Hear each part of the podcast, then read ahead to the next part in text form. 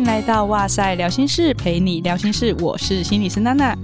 你有在看动漫作品吗？又是被哪一类的作品深深吸引呢？如果你是家长，允许孩子看动漫或者去动漫展吗？其实这些漫画或者是动画作品，都是一些意义深远的创作哦。今天我们再次邀请到大同医院的精神医学部的精神专科医师，同时也是角落人看电影的主理人黄博颖医师，来跟我们聊聊动漫里的心理学。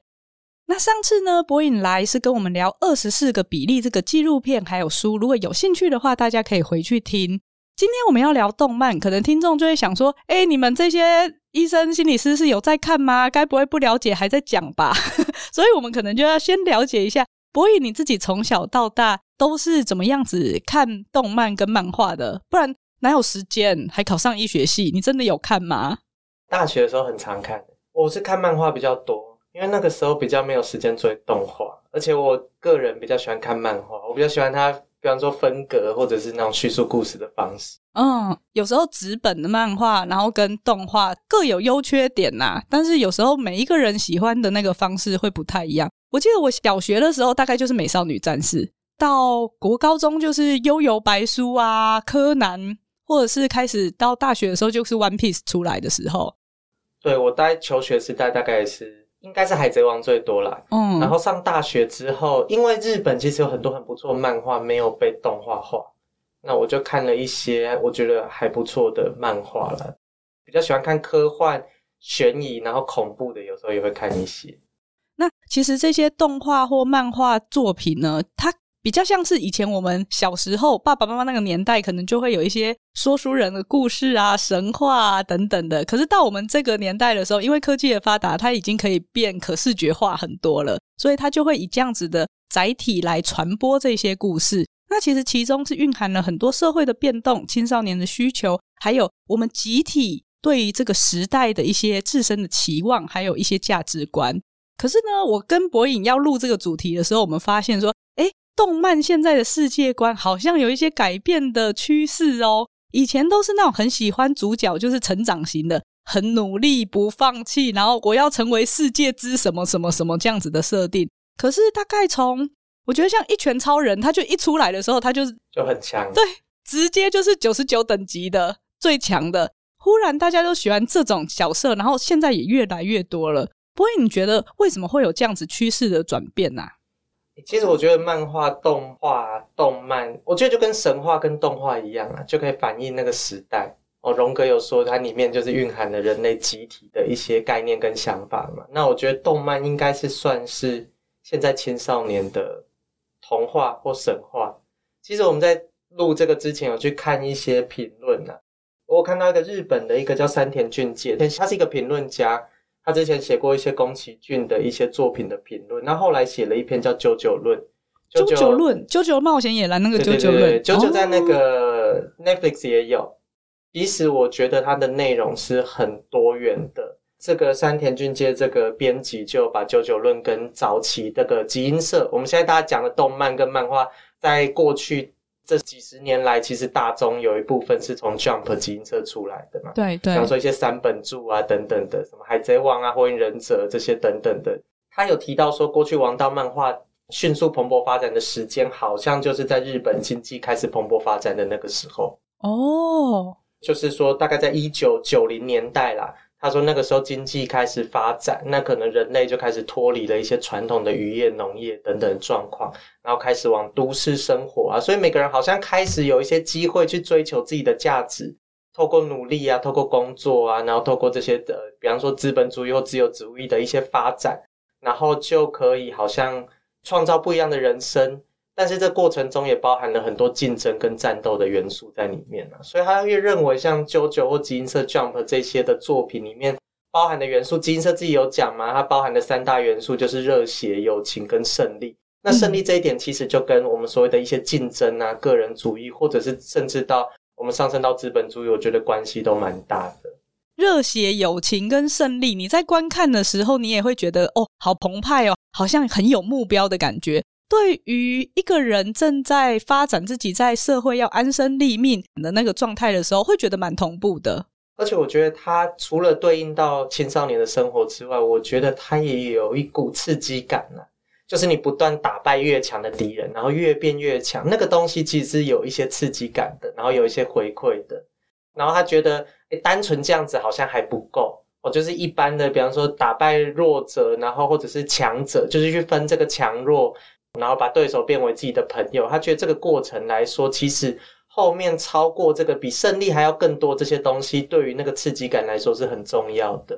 哦，就是说我打败了这个人，但我不是单纯追求胜负，我好像要追求一个更崇高的东西。哦，比方说梦想，比方说友情，比方说热血，所以这个就会构成说他有一些在竞争之外，又有比这些竞争更强的东西之后，我觉得这种东西是很有刺激感的，就会让我们人生好像变得蛮有那个动力跟动能的。就像你刚刚讲到的，他除了那个成就打败以外，其实常常你会看到他们结束战斗以后，他就会跟对方变成朋友或伙伴。那个评论家也有说了，说他们觉得，因为我们对日本的这个经济的时间轴比较不熟嘛，他说他觉得自从经济发展之后，可能人们开始到都市去生活，所以传统我们小时候家里，比方说聚落啊、村落啊，或者是家庭这样的关系，会变成比较少。那可能他到都市去会有新的关系，那友情就作为这种在竞争关系中比较一种开放、自由、流动的关系，然后让人类在这个都市中可以找到一些羁绊跟一些认同。嗯，因为确实有时候你一个人单独到一个城市工作，其实是蛮孤独的。可是透过这样子友谊之间的羁绊，或者是互相的支持，好像也会是一种力量，让我们可以去追求自己的发展。所以我觉得，就像刚刚博颖讲到的，这种以前过去王道的由弱变强的，其实它就是一种自身理想我的投射，也反映了当时的社会主流的价值观。可是呢，到了现在，好像随着社会价值观变得比较多元化，然后包容力也更强了，动漫对于单一方向的成就或是变强的追求也变得比较转变。刚好我们之前在约录音的时候是三月，那个时候我就有看到宝可梦的主角。就是小智，他也宣布他要毕业了，终于结束他就是二十四年成为宝可梦大师的旅途。你就觉得，哎、搞了二十四年，你还没有变成？而且我记得那个时候他还跟他的那个比雕重逢，因为他之前有承诺，他说，哎、我等事情办完以后，我马上就会回来哦。可是，一等他就是等了二十四年，还被网友说他是雕智渣男这样子。好，那但是这个世纪重逢，他也让很多人的童年都圆满了。像这样全球性的王道漫画的转变。我觉得它好像也显示了我们世代价值正在转移中，已经不是以这个为主轴了。其实王道漫画，我觉得在青少年成长阶段给了很多成长的力量。比方说，你遇到挫折的时候就不要放弃，这个我觉得是很重要的。像我刚在录音前有提到，我有一些很好的朋友提到说，小时候只要遇到挫折，就会想着一些动漫人物，比方说，如果是海贼王里面的鲁夫，他会怎么做？或者是若猎人里面的小杰他会怎么做？那这个其实是在青少年成长阶段，除了家长啊，除了同侪之外，另外一种另类的一些 role model，就是角色的一些可以呃模仿或效仿的对象。可是我觉得这些角色的人生都太辛苦了。大家都说不要放弃，就是鲁夫也不放弃，然后鸣人也不放弃，就是每个人都不放弃，然后要一直变强。可是人生哪有一直变强的这些道理？是。而且刚那个所谓的王道漫画里面，什么要打败强者啊，然后弱者被淘汰。可是其实现实社会中并没有这么的区分什么是强，什么是弱，嗯、那个是很单一标准的一个价值。嗯、那后来如果社会越来越多元开放之后，我们就知道，哎，所谓的行行出状元，或者是如果你在各个领域努力的话，或者是你在你自己有兴趣的地方，不一定要努力，你在你有兴趣的地方去培养你的一些专长，或者是发挥你自己。呃，有兴趣的事情，其实也可以对你的人生造就一些价值。所以，就王道漫画看久了，有时候真的会有一点点累，压力很大。这样子，他们的成长都很神速。哦，就是比方说鲁夫，嗯，他跟我们说他去修炼两年回来，然后就变得非常强。可是，在我们的观察里面，他其实就只是修刊几话而已。或者是鸣人，他只是去妙木山一小段时间，然后回来，好像就已经。瞬间超越很多人，这个东西虽然漫画一直叫你努力就会变强，可是老实说，他这个过程多多少少还是我们没有办法达到的。所以我觉得在成长过程中，有时候就会有一些其他类型的漫画来作为我们就是要一直努力变强，然后面对挫折之余的一些比较像反叛或者是反动的想法。我刚刚也有想到，因为像在那些漫画中，它会有一个很明确的魔王或目标，可是其实现实的人生或社会中，你不知道你要打败谁，有时候它就是整个体制、整个生活上面的挣扎。或是为了生存，你所经历到的这些挫折或冲击，所以他好像也就不那么的明确到，我好像只要打败这个就可以了。确实会造成我们很大的焦虑。打败之后，作品就完结了嘛？对。所以他们之后的人生我们也不知道，他们之后要干嘛，其实我们也不知道。我觉得那个是一个过程，就是变强。我觉得当然，王道漫画有它很大的价值。诶，我前阵子上上个礼拜才从日本回来。日本的他们那个动漫最大的那个 anime 的那个动画贩卖的店，其实王道漫画还是占了很大一个区域啦，大概是三分之一的区域还是都是王道漫画为主。嗯，所以我觉得他对于青少年的一些刺激感啊，想要。友情，然后羁绊的力量，我觉得对青少年来说还是很重要的。嗯、可是也有另外一区，就是除了这这两这王道漫画，另外三分之二区，另外三分之一，因为最后一区我们等下还会再讲到。OK OK。另外三分之一区可能就是一些不是那么王道的漫画。那其实这几年也很多很流行啊，比方说像《链锯人》嗯，那《咒术回战》有一点点踩在两者中间，嗯，就是比方说它有一点点王道漫画的元素，比方说热血，比方说友情。可是也有一点点邪道漫画的一些内容呢。哦，另外一种叫邪道，是不是？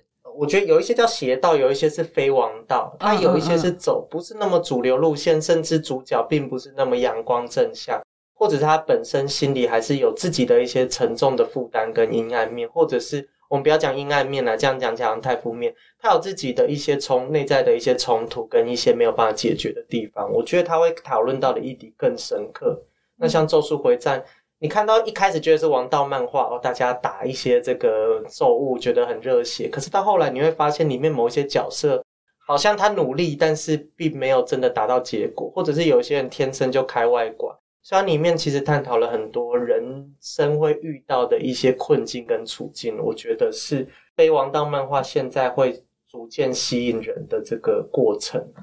那确实，我觉得非王道漫画一开始的话。比较明显的可能就是《死亡笔记本》吧，里面两个主角好像都不完全是好人，然后那个氛围有时候你会觉得 L 那样子的状态有点 psychopath psychopath 的感觉，反而其实也蛮有魅力，很吸引人的。因为比起王道漫画，它比较是会探讨一些更多的议题。王道漫画可能是以成长，然后蜕变变强，然后跟别人建立关系跟羁绊为主。那邪道漫画探讨议题就更多了。比方说，《死亡笔记本》就探讨了一些生死的议题，或者是犯罪等等的议题。那《链锯人》也是哦，那或者是《咒术回战》也探讨了人到底什么叫做人，人这个东西跟咒物有什么不一样等等这些议题都有讨论到。那最近我在 Netflix 也看到这个啦，《肌肉魔法使马修》，因为这是比较新番，就想说跟他讲一下。嗯嗯嗯，对，他也是说他这个国家里面每个人都有魔力。然后有魔力就会分等级，然后厉害的人就会进到学院，然后得到一些殊荣等等的。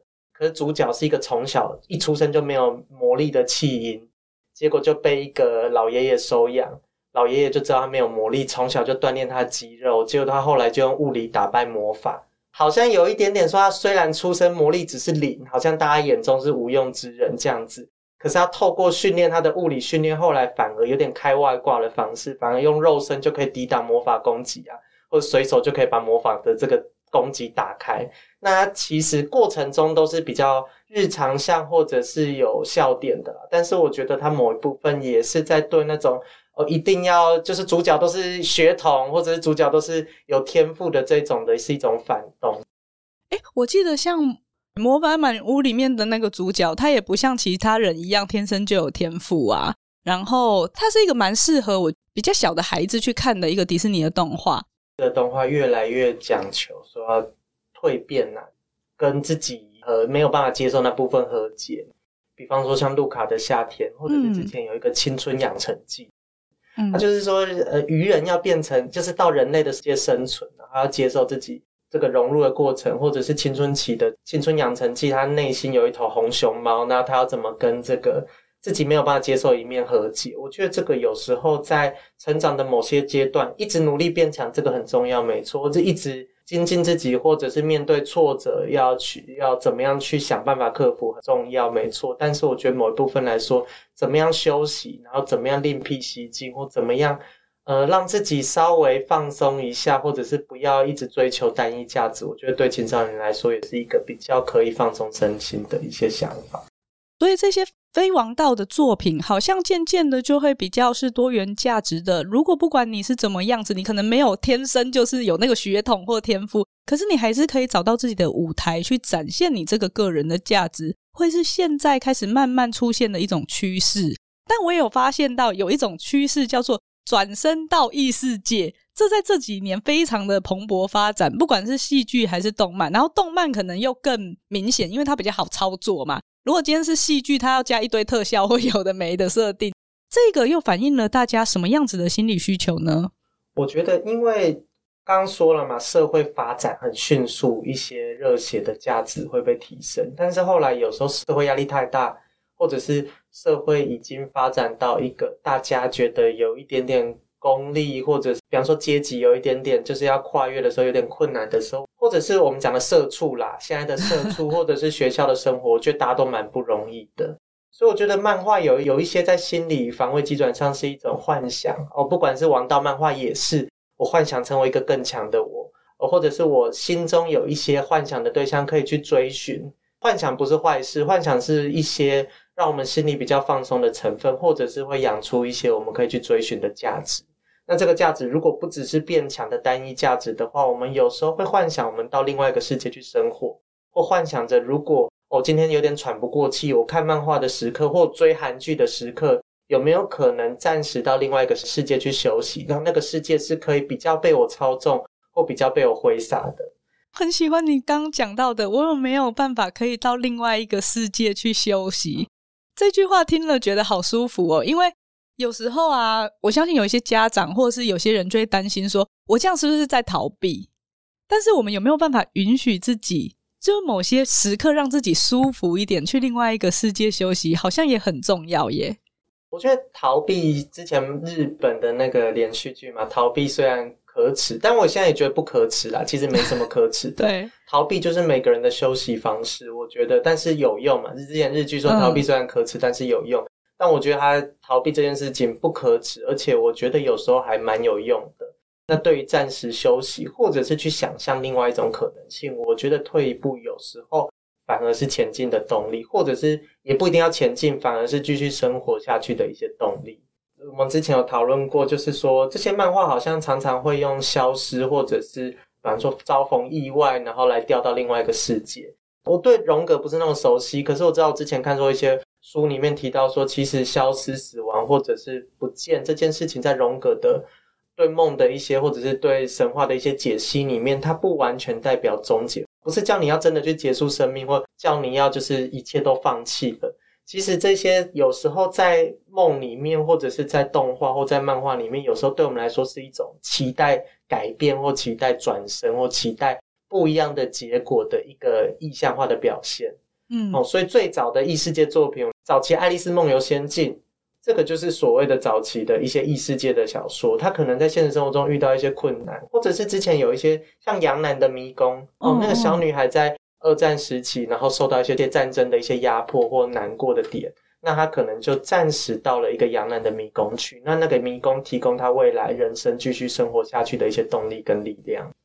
所以，像这种我们说比较是异世界的作品的话，其实它就是让我们对于现实中存在的很多挫折，好像有一个地方可以转化或休息。荣格里面其实会提到说，有阴就会有阳。所以，当我们看到好像是。死亡或是终结，但其实你可能在另外一个地方是生的。所以有时候看这些漫画，家长或许会担心说：“哎，小朋友看到这些会不会哦，真的就觉得？”但是我觉得它有时候是一种改变的力量啊。嗯，对，就是死亡这件事在动画跟漫画里面没有到那么的绝对是终结，或后面就是一片虚无。所以很多漫画，比方说早期的这个比较限制级啊，早期有一些漫画像《杀戮都市》哦，有改编成电影。或者是现在比较一些，呃，是青少年或儿童可以看的，像说关于我转身变成史莱姆这件事，或转身成蜘蛛又怎样？他其实又刻意去选，我不是要转身成勇者，因为到勇者那个世界又要叫我不断不断努力，努力对，不要放弃，然后要越变越强，然后还跟我区分说，哦，这些人是勇者，这些人是弱者，那个生活真的是太累了。所以他刻意选了一些，我觉得啦，他刻意选了一些让大家觉得有反差感的魔物，像是史莱姆，像是蜘蛛，他们也不是透过打败，他们比较像是透过，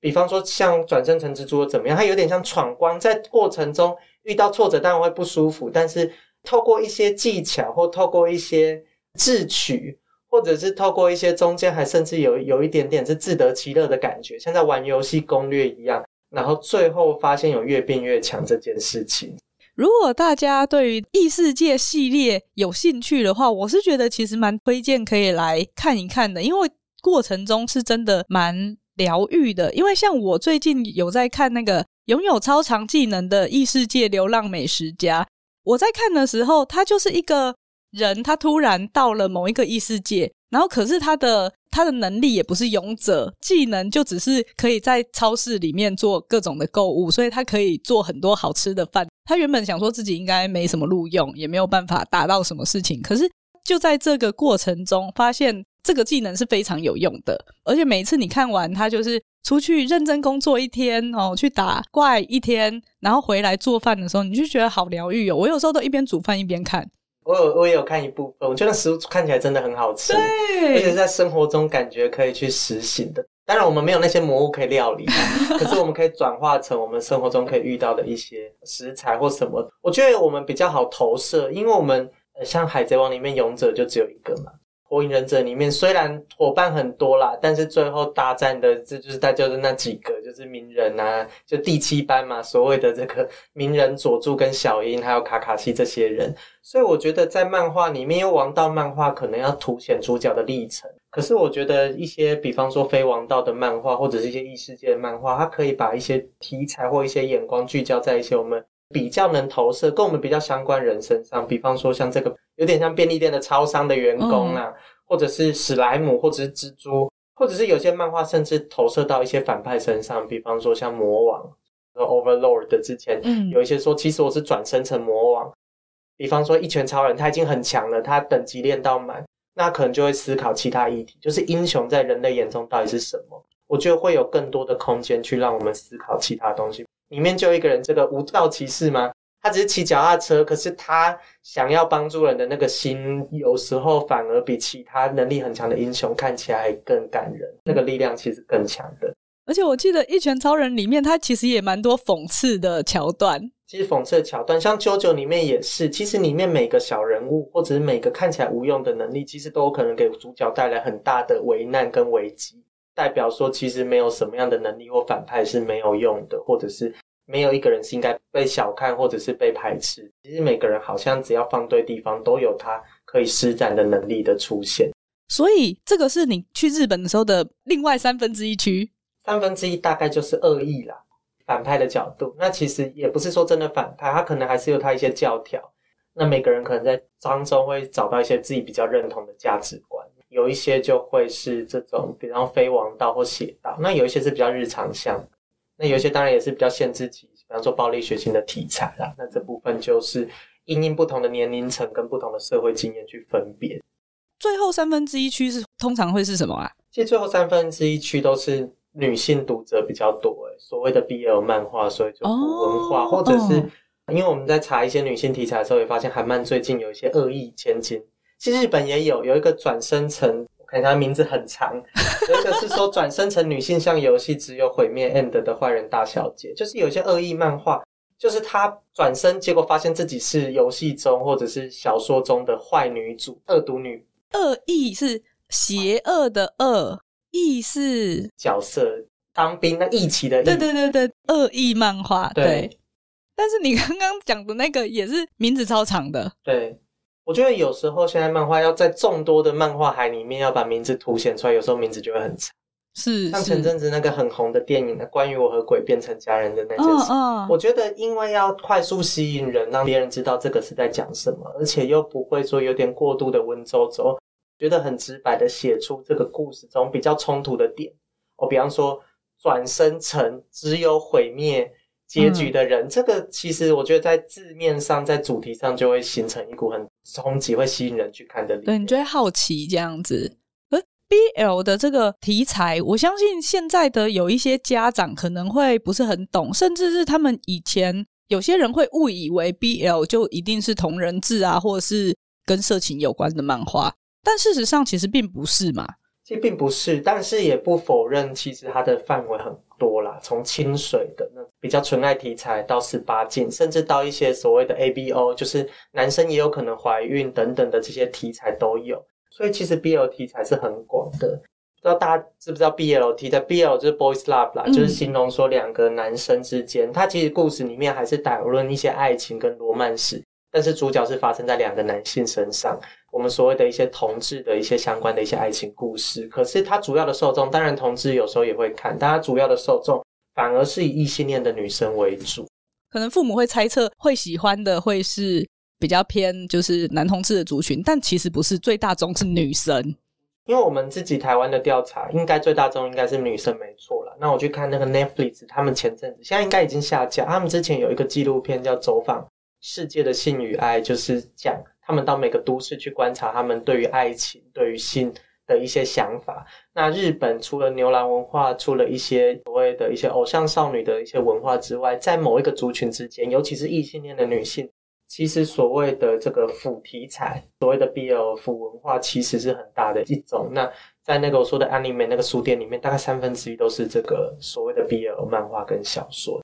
诶，那为什么就是他们为什么会有这需求去看这个东西呢？有很多原因，这个其实比较多人去研究或了解，因为感觉有点冲突。异性恋的女生，但是却去看男男恋，男男恋，嗯，这个感觉是他比较没有办法投射的。过去我们的想象里面，可是他没有去访问一些女生，他觉得看这个比较没有压力，他觉得看这个不会再想说，嗯、哦，我要再去谈恋爱，我好累，哦，我现实生活中跟漫画里面的对照会有一点点，嗯，所以有一部分来说。在这个那个纪录片里面有提到说，他们去访问了一些所谓的日本的腐女，他们有说，其实在日本的那个都会生活，这个跟前面提到的王道跟非王道有点像。现代少女漫画还是蛮多的，但是有一些反动，就是呃男女主的恋爱有时候看的真的有点腻。女 女主角要她有点像王道漫画，她的目的就是要打魔王一样，我就是要攻略男主，我就是要去谈一场恋爱。但这个东西有点累，要不断努力，然后要坚强，嗯、然后要最后跟男主修成正果。这个就像王道漫画要不断变强，要挑战强者，然后等等的，然后最后不要放弃打败魔王是一样的道理。所以 BL 里面有时候他会觉得是一种女性主义啊。我看到的一些文章分析，他说有些是一些女性主义的反动，说他已经脱离了。好像女性要符合异性恋男生中的眼光形象，或者说要怎么样？比方说要漂亮、要纯情、要她的外形要怎么样？这个有时候还是从异性恋男性的观点去看的。如果今天里面的主角是两个男生，哦，比方说他是两个男生，像芭比娃娃一样，是我可以去观察、可以去操弄，甚至可以去想象这两个男生之间的一些爱情史的话。那这个东西对我来说，反而是一种比较能单纯享受里面罗曼史的这个感觉，而不会又把我自身的经验投射或套到这段关系里面，然后去想说，那我现在的生活为什么没有如同里面那有那么的浪漫，或者那么童话般的爱情？它其实可以比较抽离开来看这件事情，比较主动的讲法是说，它可以去操弄这些男性的符号跟角色啦，它可以是攻是受。甚至可以怀孕，甚至可以是，比方说是妖怪跟人类，或者是鬼跟人类，这个其实是他们比较可以，呃，有点像玩耍或者是扮家家酒的题材。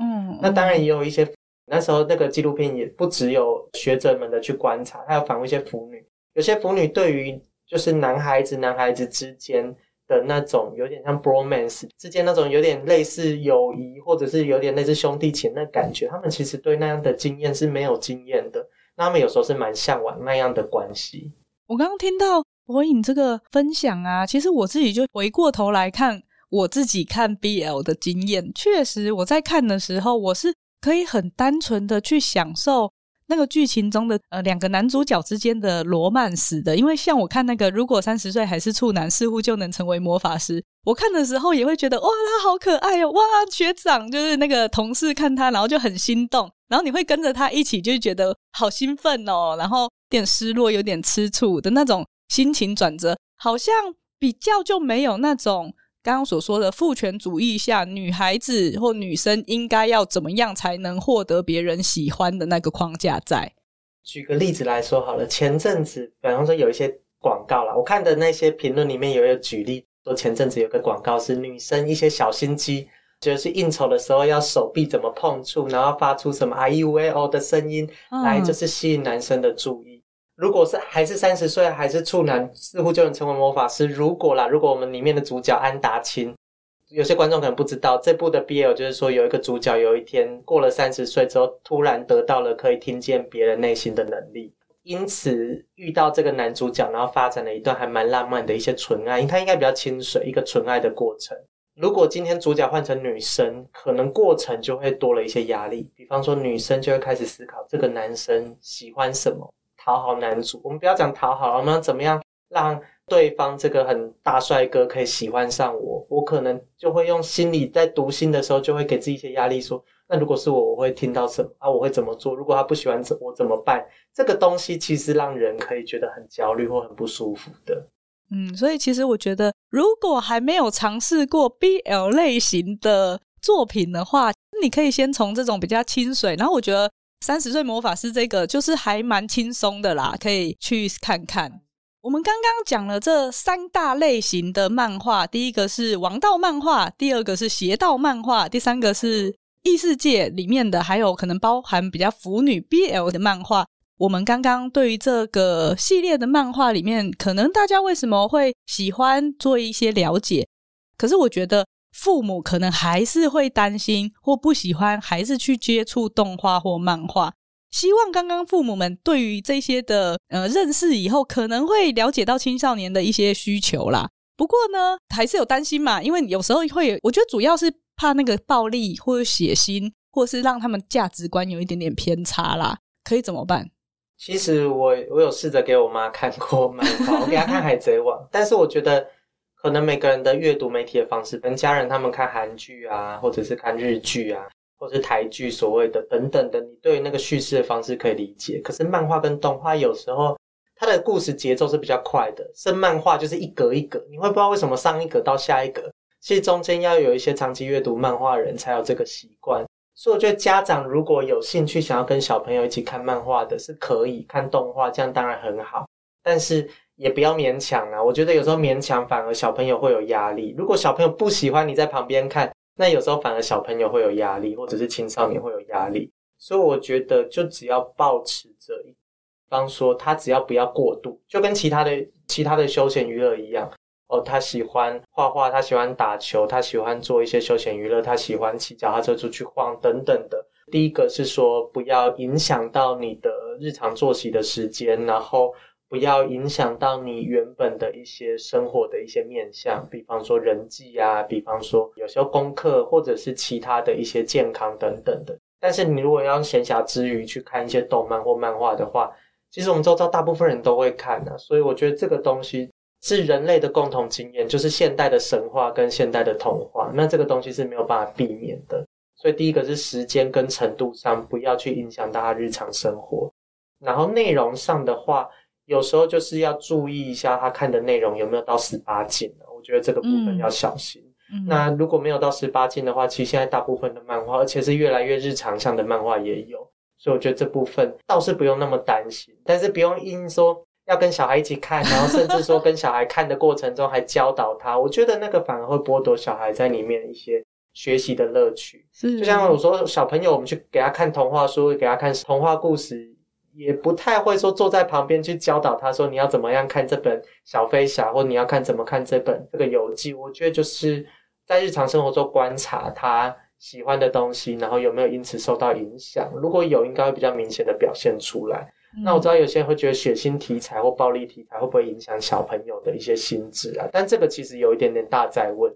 我们其实之前有去看过一些文章。那不是看动漫，它讲的是暴力性电玩对小朋友的心智会不会让它变为暴力？嗯、那其实结果很不一致，有些说会，但有些说不会。它其实暴力是它本身可能有情绪，或者是最近有一些遇到一些压力烦恼，它暴力比较高，他看这些题材可能只是影响他表达出来的方式。其实这个两种说法都有，所以这个其实目前因为题材太多，异质性太高了，有时候比较难去做统计。所以我觉得从孩子们的生活表现去观察，我觉得会比说啊去紧盯他们不能看什么漫画，或一定要看什么样类型的漫画，或者是只能看健康读物或什么。其实现在也没有健康读物，我觉得动漫跟漫画都还蛮健康的。所以那种传统的健康读物，只能看这种课外书或者是这种名著小说，我觉得倒是没有那么需要。因为我觉得每个时代有那个时代的东西，其实动漫跟漫画比起过去那些原小说啊，或者是名著，更能反映青少年的内心状况。